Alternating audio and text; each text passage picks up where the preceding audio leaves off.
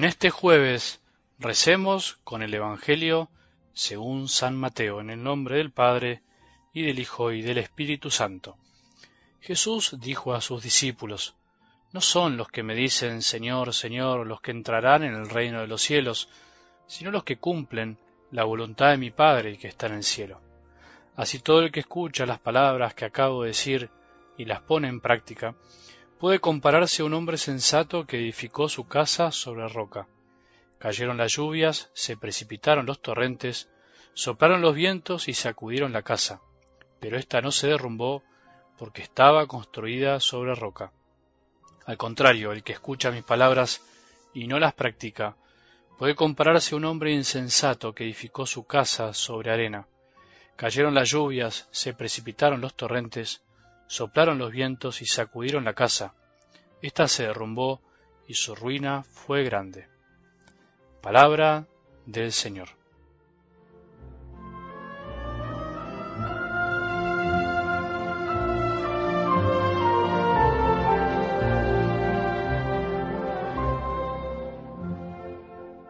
Soy de los que piensan, por supuesto basándome en la palabra de Dios y en las enseñanzas de la Iglesia, y cada día me convenzo más de que son más las veces que Dios, que es Dios el que nos ayuda a cumplir su voluntad, que las veces que nosotros la cumplimos por iniciativa propia y por puro amor. Recibimos de Dios la esperanza, decíamos ayer. ¿Para qué? Para confiar en Él y poder amarlo como Él desea que lo amemos. Ser cristiano, antes que hacer cosas buenas, es aceptar que Él es bueno y que Él es el que hace la mayoría de las cosas y somos nosotros los que humildemente tenemos que ir captando, entre comillas, esa sintonía de amor que da vueltas continuamente por nuestras vidas, que está en el fondo de nuestro corazón. Cuando queremos construir nuestra vida de fe una especie de voluntarismo narcisista, es cuando perdemos la esperanza. En realidad, construimos nuestra propia esperanza, y ésta se puede derrumbar ante cualquier tormenta de la vida. Dejemos que en este adviento Dios nos muestre su voluntad, su camino, nuestra esperanza. Te cuento algo que me pasó alguna vez para que entiendas lo que quiero decir. Te cuento algo que me pasó hace tiempo para que entiendas lo que quiero decir. Una vez un tal Carlos apareció en mi vida para ayudarme a cumplir la voluntad de Dios, como me pasa tantas veces, como te pasa a vos también seguramente.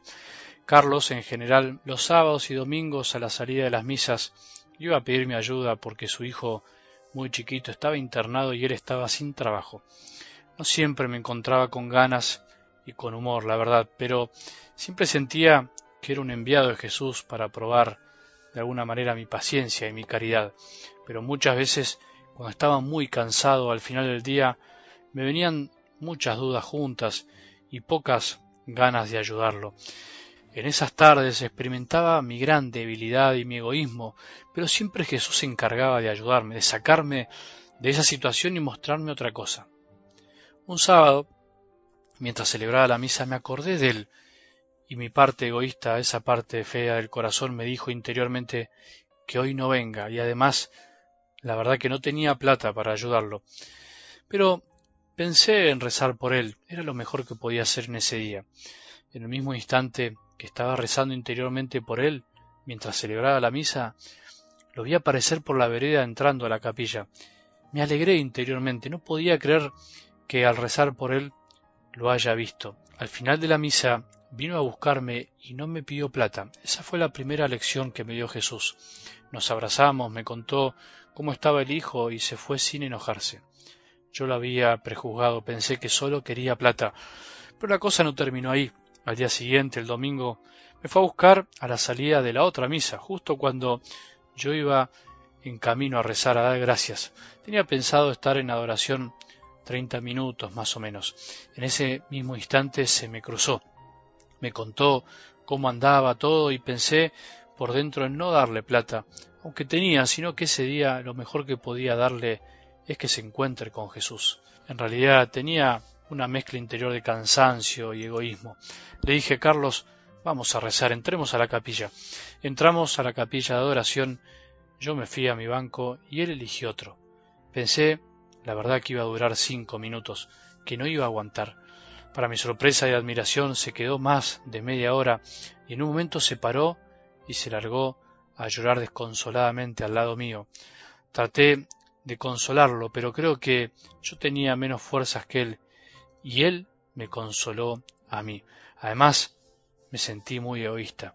Apenas Carlos se fue, me quedé solo con Jesús sin palabras, casi sin querer, en medio de mis egoísmos.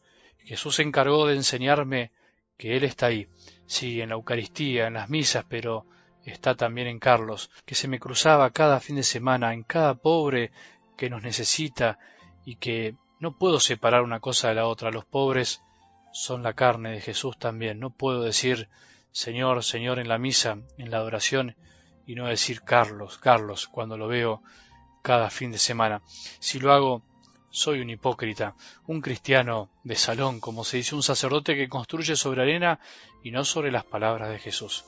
Esto que me pasó no me asegura nada, al contrario, es un llamado de atención por mi egoísmo, que muchas veces no me deja ver a Jesús en los más necesitados que se me cruzan. Carlos y todos los Carlos que conocemos vos y yo y que a veces esquivamos son los que finalmente nos llevarán a los pies de Jesús y nos enseñan a cumplir la voluntad del Padre, mientras nosotros pensamos en cómo cumplirla. Los Carlos que se nos cruzan en definitiva son el mismo Jesús que nos dice a gritos, construí tu vida sobre las obras de amor y no sobre las palabras, construí tu vida sobre mí y no sobre la arena de tus proyectos. Despertémonos en estos días para darnos cuenta que la voluntad de Dios no es tan complicada, sino que se nos presenta en cada momento del día, cuando alguien nos necesita principalmente. Solo tenemos que aprender a aceptarla. A veces nos complicamos tanto, nos preguntamos cuál es la voluntad de Dios para mi vida.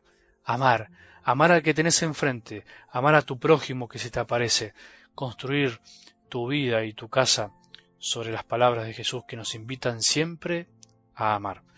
Que tengamos un buen día y que la bendición de Dios que es Padre misericordioso, Hijo y Espíritu Santo, descienda sobre nuestros corazones y permanezca para siempre.